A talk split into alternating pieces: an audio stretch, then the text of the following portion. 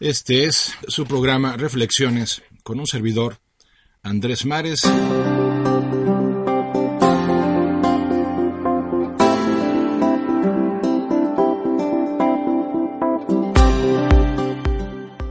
Y bueno, pues hoy vamos a hablar de un tema cálido que es el del sentido del amor.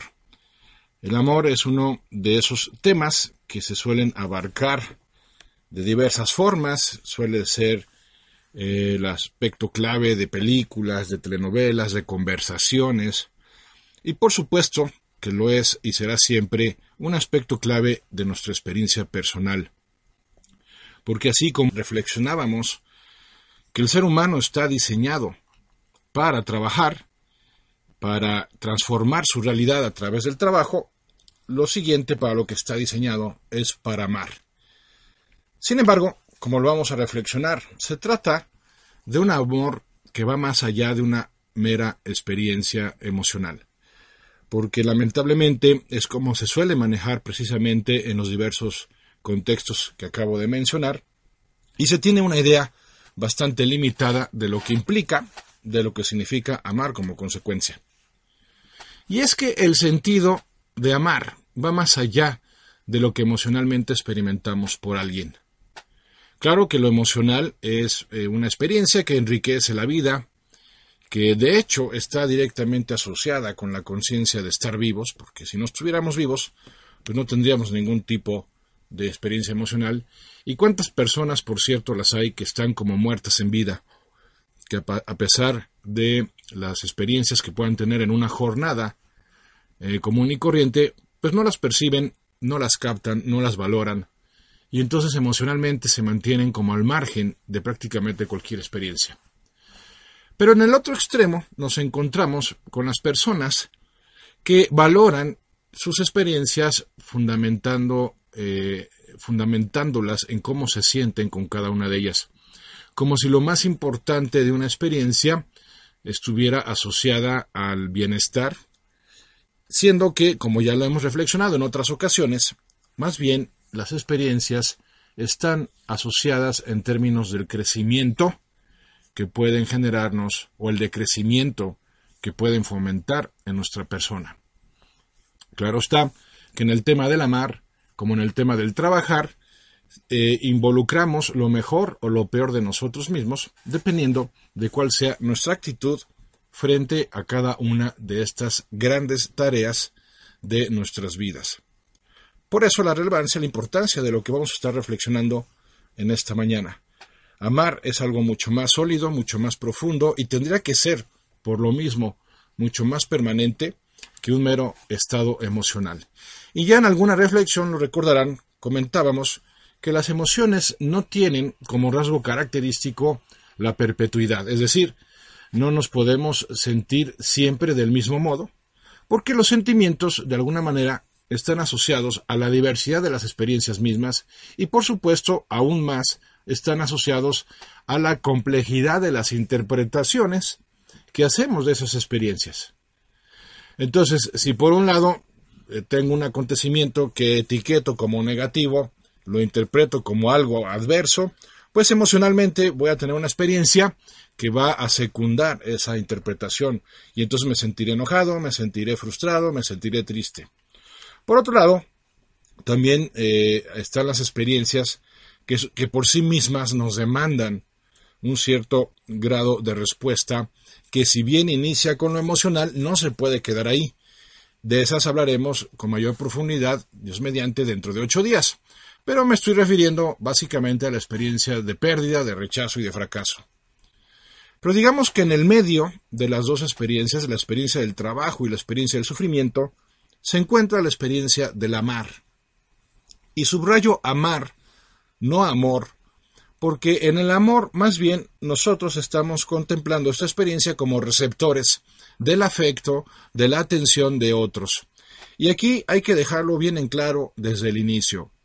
No es posible que podamos esperar de todo mundo ni el mismo nivel de afecto, ni el mismo grado de atención. Es más, inclusive Habrá que esperar de algunas personas, por esas complejidades de las interacciones humanas y de las personalidades humanas, tendríamos que esperar que algunas personas no nos amen y por lo tanto no muestren afecto hacia nosotros, sino lo contrario, afecten eh, pues desdén, afect, eh, eh, expresen, perdón, desprecio, inclusive odio si quieren, y en algunos casos pues que ni siquiera se nos preste atención, y es más, podemos resultar indiferentes hacia, con respecto hacia otras personas.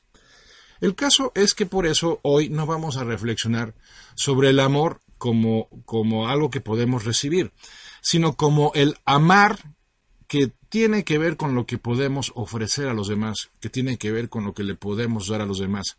Por eso la reflexión es el sentido del amar, más que el sentido del amor.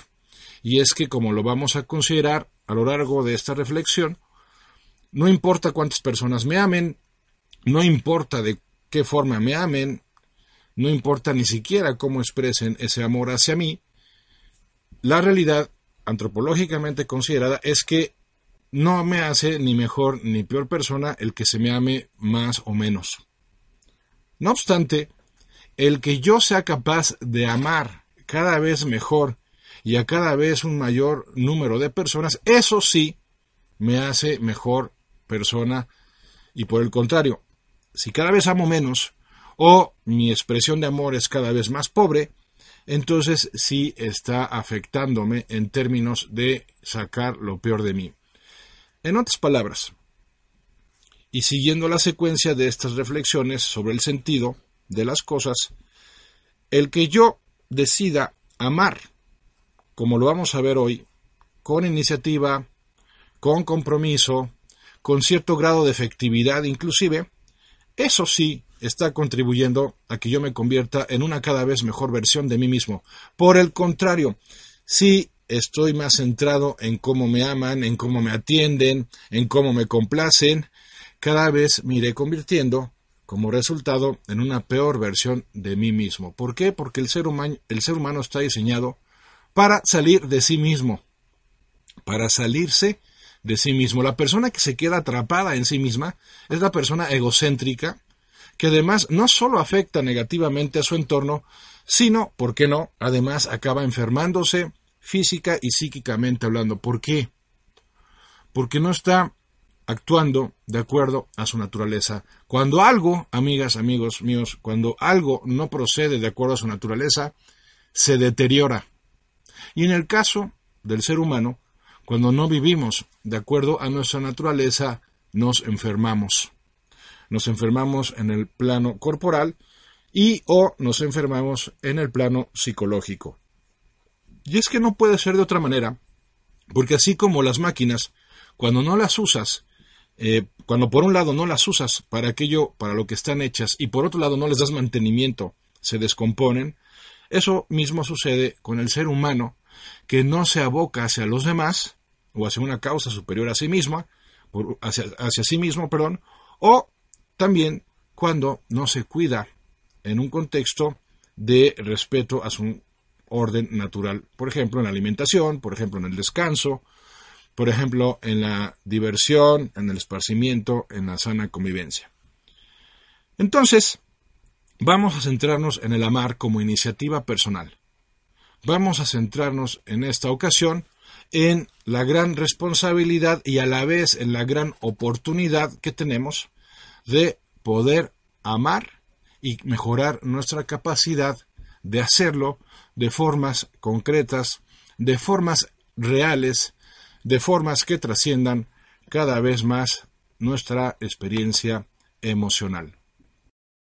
El tema del amar es un tema que exige de nosotros atención exige de nosotros compromiso, exige de nosotros expansión y ya iremos viendo de qué formas.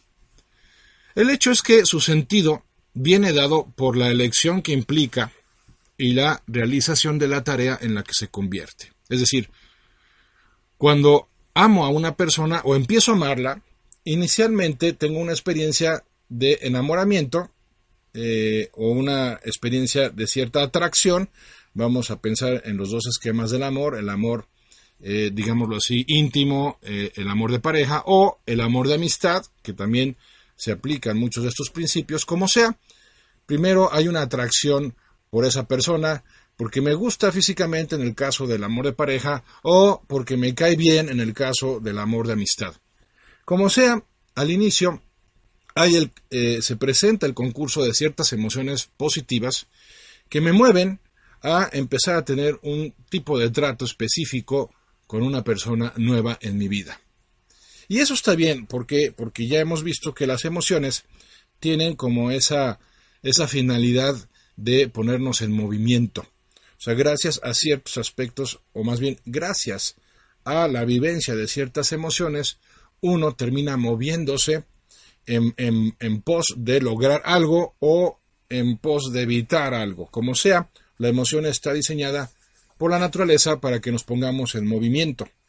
Y en el caso del amar, pues la atracción, ya sea física o de la personalidad de otra persona, me mueve a acercarme a esa persona y a entablar una comunicación que irá volviéndose cada vez más confiada, cada vez más profunda, conforme se vaya dando el conocimiento y conforme ese conocimiento vaya haciendo posible que haya cada vez más coincidencias de intereses, de valores, de preferencias, de gustos, lo cual va consolidando la relación hasta convertirla en una eh, profunda y auténtica amistad o en una profunda y auténtica relación de pareja. Sin embargo, llegará el momento, y esto es completamente humano, repito, completamente humano y por lo tanto es de lo más natural, llegará el momento en que la parte emocional descenderá en intensidad. Es decir, llegará el momento que pueden ser días, pueden ser semanas, pueden ser meses, tal vez años, pero llegará el momento en que esa atracción empiece a menguar, en que ya no sienta lo mismo por esa persona, y esto espanta a más de uno. ¿Por qué? Porque se tiene la falsa idea de que cuando yo dejo de sentir atracción hacia alguien, se está perdiendo el amor. Y no estamos cayendo en la cuenta, generalmente por ignorancia, que no es que se esté perdiendo el amor, es que el amor ya está madurando hacia una dimensión más profunda, que en este caso es la dimensión volitiva, es decir, cuando el amor se convierte en una elección personal y a la vez se convierte en una tarea de realización para atender a la otra persona. Pasa lo mismo que con el trabajo. Cuando yo empiezo a trabajar en algo, pues obvio, como suele suceder, el tema del, del, concurso de la emoción, de la ilusión, del entusiasmo, del atractivo que viene dado por la novedad, pues por supuesto que me acompañarán los primeros días o semanas o meses de actividad laboral o profesional. Pero con el tiempo, ¿por qué? Porque es humano, punto. No hay que complicarnos demasiado, así es. Con el tiempo, la emoción empieza a ceder, porque está previsto que empiece a darle su sitio a la voluntad. Y la voluntad es una dimensión más profunda que la emoción o que el corazón, vamos a decirlo así. ¿Por qué? Porque en la voluntad no tienes nada, digámoslo así, eh, secundario, nada accesorio que te esté moviendo a hacer algo, sino solamente la captación del valor de algo. Y por lo tanto es más profundo que hagas algo porque tiene valor y porque tiene sentido, que el que hagas algo porque te gusta y porque te atrae. En otras palabras, las dimensiones más profundas son las que más contribuyen a tu crecimiento personal y por lo tanto a convertirte en la mejor versión de ti misma, de ti mismo. Las experiencias profundas. Y, subrayo, suele ser común en las experiencias profundas que no exista colaboración de las emociones positivas. En las etapas iniciales suelen presentarse, porque, insisto, al comienzo suele ser común el entusiasmarnos, el ilusionarnos, el, alegrarnos al emprender algo nuevo, al emprender un proceso de realización de lo valioso. Mas con el tiempo estamos destinados por naturaleza a que esos sentimientos que al principio nos acompañaban, nos impulsaban, se mostraban solidarios con nosotros, empiecen a menguarse, empiecen a inclusive retirarse para darle paso a una dimensión más profunda que es la dimensión de la voluntad. Y con la dimensión de la voluntad estar eligiendo por la vía de la realización de una tarea específica hacer realidad algo que en mi conciencia percibo que sea valioso, percibo que tiene sentido, percibo que tiene importancia y significado, aunque no me haga sentir nada específicamente ni especialmente agradable o emocionalmente atractivo. Profundizaremos en esto a continuación.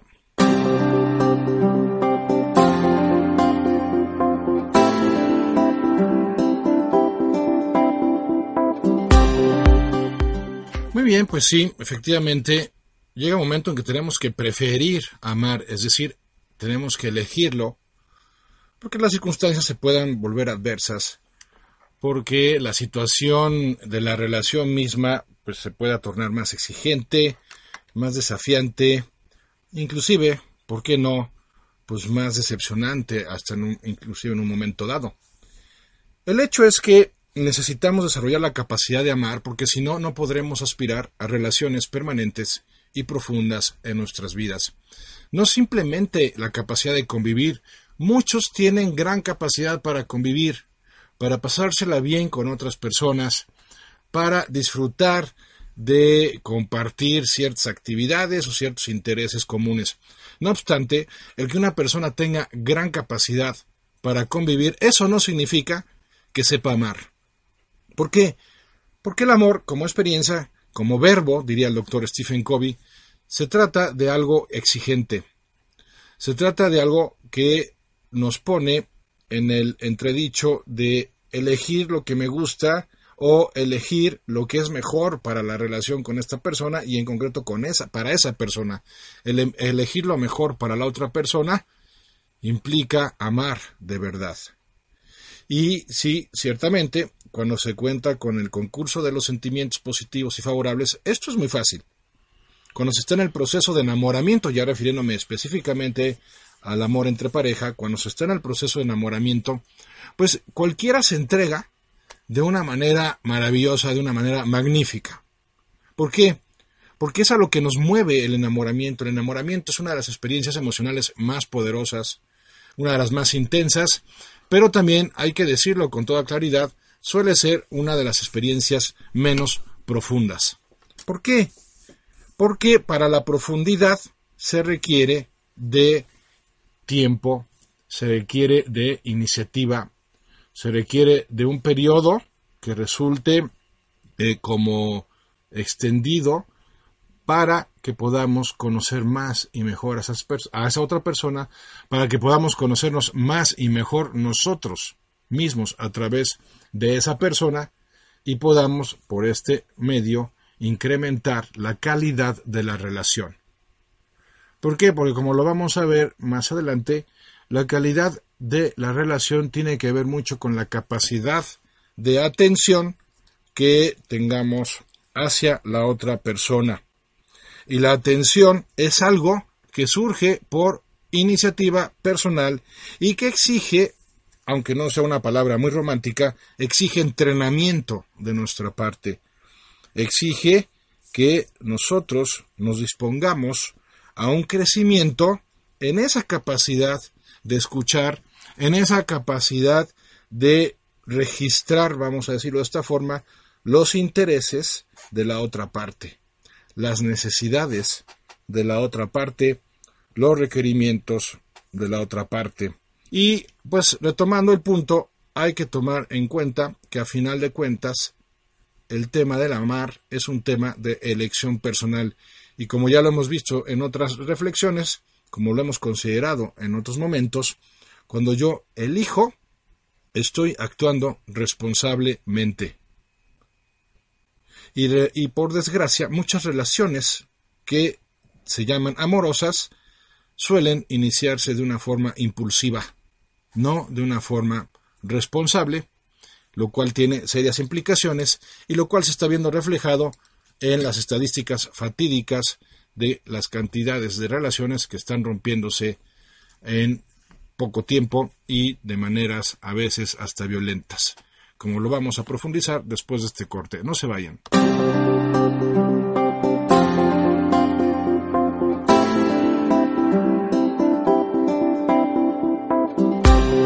Pues bien, continuamos, amigas, amigos de Reflexiones, en esta ocasión abarcando un tema importante, complejo, profundo y también, por qué no decirlo así, maravilloso, que es el tema del amar. ¿Por qué? Porque el verdadero amor, el amor certificado, por decirlo de esta manera, es el que se traduce a obras concretas de entrega. Y como lo decíamos antes del corte, es el que se traduce a nuestra disposición para prestarle atención a la otra parte. ¿Y por qué le prestamos atención a la otra parte? ¿Por lo que nos hace sentir? Bueno, sí, generalmente así inician las relaciones amorosas, pero no se pueden quedar en ese nivel, no se pueden estancar en esa categoría. Eliges a alguien no solo por lo que te hace sentir, sino también y principalmente porque captas su ser único e irrepetible. Y en ese captar su ser único e irrepetible es cuando interiormente dices y decides, elijo a esa persona, porque capto su unicidad, capto que jamás encontraré a alguien así, a alguien como ella, y por lo tanto no quiero pasarme el resto de mi vida sin dejar de conocerla, sin dejar de descubrirla, sin dejar de atenderla. ¿Por qué? Porque no voy a encontrar a nadie más, no voy a encontrar a nadie como esa persona. ¿Por qué? Porque es única, porque es irrepetible. Pero claro, para poder amar en ese nivel, para poder amar desde esa dimensión, ya tengo que estar, digámoslo de esta forma, capacitado para captar lo valioso en la vida. Si soy una persona que vive inconscientemente, si soy una persona que suele ser negligente en su trabajo, que suele ser negligente en sus relaciones, si soy una persona superficial que nada más está eh, pensando en lo que le hace sentir bien y va como una abeja de flor en flor en función de lo que puede obtener de los demás y de lo demás eh, en su cotidianidad, pues entonces no, no captaré el valor de nadie. ¿Por qué? Porque ese tipo de personas ni siquiera han captado su propio valor personal. Si no has descubierto tu propio valor personal, no estás en condiciones de amar en su dimensión más profunda. ¿Por qué? Porque no puedes dar lo que no tienes. No puedes dar lo que no tienes. Y cualquiera está dispuesto a hacer cosas positivas y padres cuando se siente bien. Pero lo que realmente define tu forma de ser y describe tu disposición ante la vida es lo que eres capaz de hacer precisamente cuando no te sientes bien. ¿Cómo reaccionas cuando algo te sale mal? ¿Cómo respondes cuando el entusiasmo, la alegría, eh, la novedad han desaparecido? Eso es lo que te está definiendo como persona y por lo tanto eso es lo que está definiendo tu capacidad de amar. Pero también se nota con el tiempo si lo único que estamos buscando es obtener algo de la otra persona. Y no me refiero a dinero, nada más, ni principalmente. Me refiero a atención, me refiero a inclusive hacer, lograr que me haga sentir bien. En ese caso estaremos hablando de consumir a otra persona. Y por desgracia, muchas relaciones, entre comillas, amorosas, no son más que relaciones en las que se genera de manera tácita un intercambio emocional. Es como si dijeran, yo me voy a relacionar contigo mientras me sigas haciendo sentir bien, mientras me sigas gustando. Y entenderé que tú te sigas relacionando conmigo mientras yo te haga sentir bien y te siga gustando. Pero si te dejo de gustar o si te dejo de hacer sentir bien, sé que me dejarás. ¿Por qué? Porque nada más estabas consumiéndome. Qué triste, ¿no? Qué triste que nos dispongamos a consumir emocionalmente a otros o que nos prestemos a ser consumidos emocionalmente por otros. Por eso el auténtico amor, el auténtico amar, en su esencia, implica prestar atención. Si no eres capaz de prestarle atención a otra persona, no estás siendo competente para amar. Simplemente no puedes amar si no eres capaz de prestar atención. Y es que la atención desde sus inicios es la necesidad principal, es la necesidad número uno del corazón humano. No se necesita ser experto en psicología para tener claro que muchas de las distorsiones, inclusive de las deformaciones en la personalidad de muchas personas, tienen sus orígenes en la falta de atención de la que fueron objeto en su infancia. El famoso esquema del niño herido así nos lo hace constatar con frecuencia. Por eso, la atención se convierte en el eje de el amor, en la esencia del amar, y ya veremos lo que implica prestar esta atención de manera profunda, de manera permanente.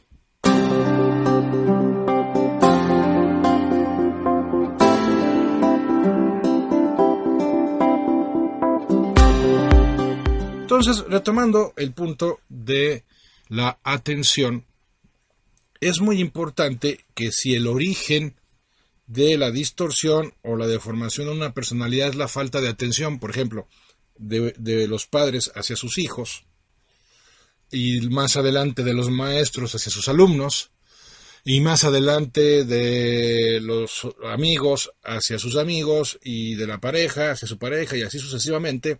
Entonces el tema que urge eh, asumir responsablemente es el tema de desarrollar nuestra capacidad de prestar atención. Pero ojo, no solamente se trata de escuchar y registrar lo que se nos dice, claro que por ahí comienza. También se trata de atender a la otra persona. Y en el atender a la otra persona hay que lograr el nada fácil equilibrio entre lo que es complacerla y lo que implica exigirle.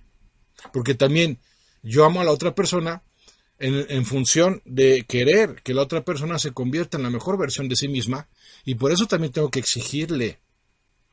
Porque luego tenemos eh, nada más una visión del amar que se centra exclusivamente en el aspecto de la complacencia, lo cual es válido, lo cual es esencial, pero no se puede quedar ahí. ¿Por qué? Porque, si se me permite la expresión un poco ordinaria, estamos echando a perder a la otra persona. ¿Por qué? Porque si bien todos somos objeto, todos tenemos el derecho a ser el objeto de la atención de los demás, eso no significa que todos los demás estén para servirnos. O sea, nosotros no tenemos que considerarnos jamás, porque sería un desorden, fatídico además, no tenemos que considerarnos el centro del universo de nadie más. Y, dicho sea de paso, nadie más puede constituirse en el centro de mi propio universo.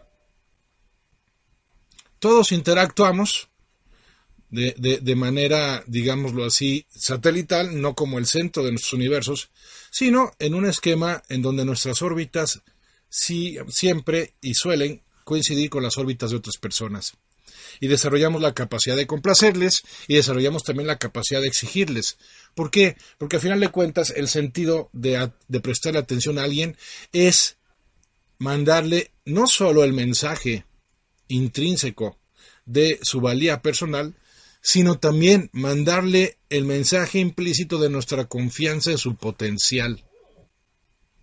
Y por eso, no hay, no hay peor amor que el amor que está destinado a resolverme mi vida.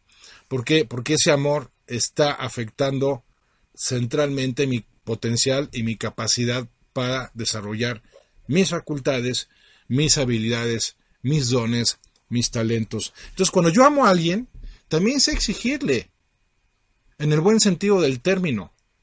Es decir, no le resuelvo toda su existencia, no estoy ahí tiempo completo para satisfacer sus caprichos, estoy ahí acompañándole también en el desarrollo de su potencial.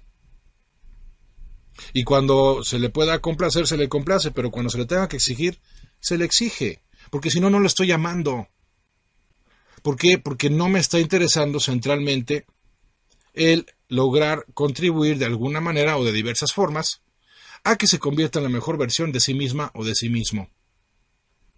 Por eso el tema del amar exige amarnos primero a nosotros mismos. ¿Por qué? Porque también sabemos exigirnos a nosotros mismos y complacernos a nosotros mismos. Porque tampoco puedo, tampoco puedo, o bien, sí puedo, pero no debo, darle a otra persona la injusta carga de mi propia felicidad. O sea, yo no puedo ser responsable a nadie de mi propia felicidad, pero tampoco tengo que asumir la responsabilidad de hacer feliz a nadie. Porque la felicidad tiene que ver con una experiencia que es el resultado de algo mucho más profundo que el mero bienestar.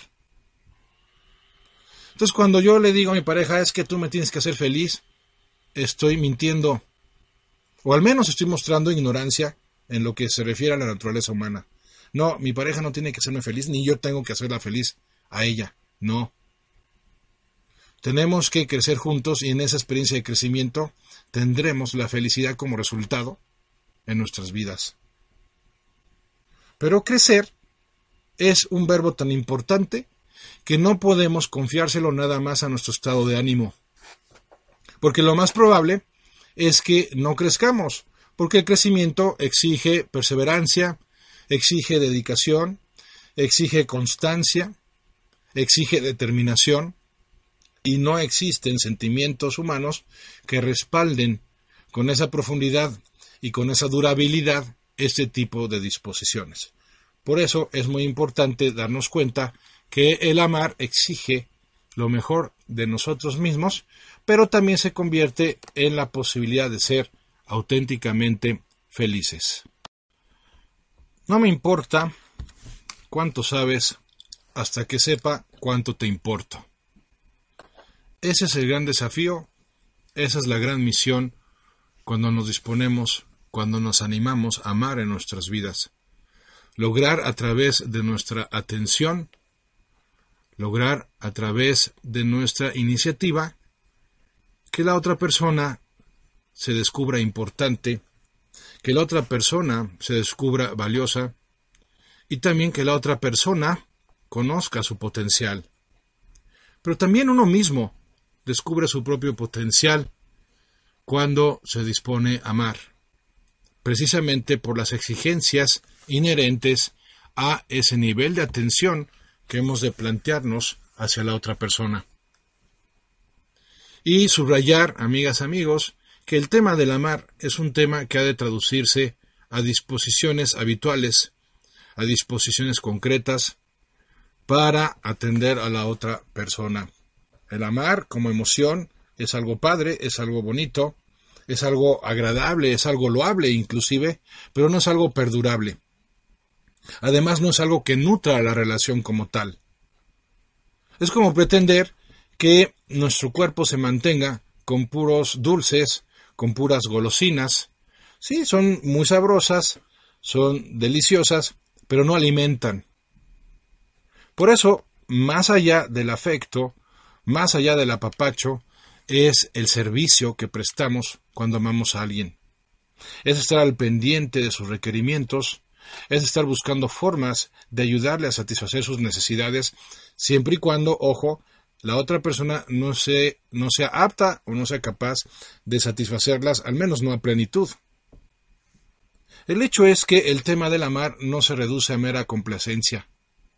El tema del amar tiene que madurar a tal grado en donde yo, gracias a la atención que soy capaz de prestarle a la otra parte, puedo contribuir de una manera directa y de una manera permanente a su crecimiento personal. Y a través de mi esfuerzo, de mi trabajo para convertirme yo en mi mejor versión de mí mismo, poder contribuir a través de una maravillosa influencia a que la otra persona también busque convertirse en la mejor versión de sí misma.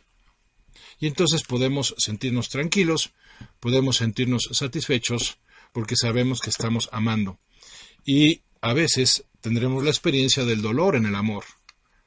Como bien diría la, Madre Teresa de Calcuta, eh, ahora Santa Teresa de Calcuta, amar puede doler.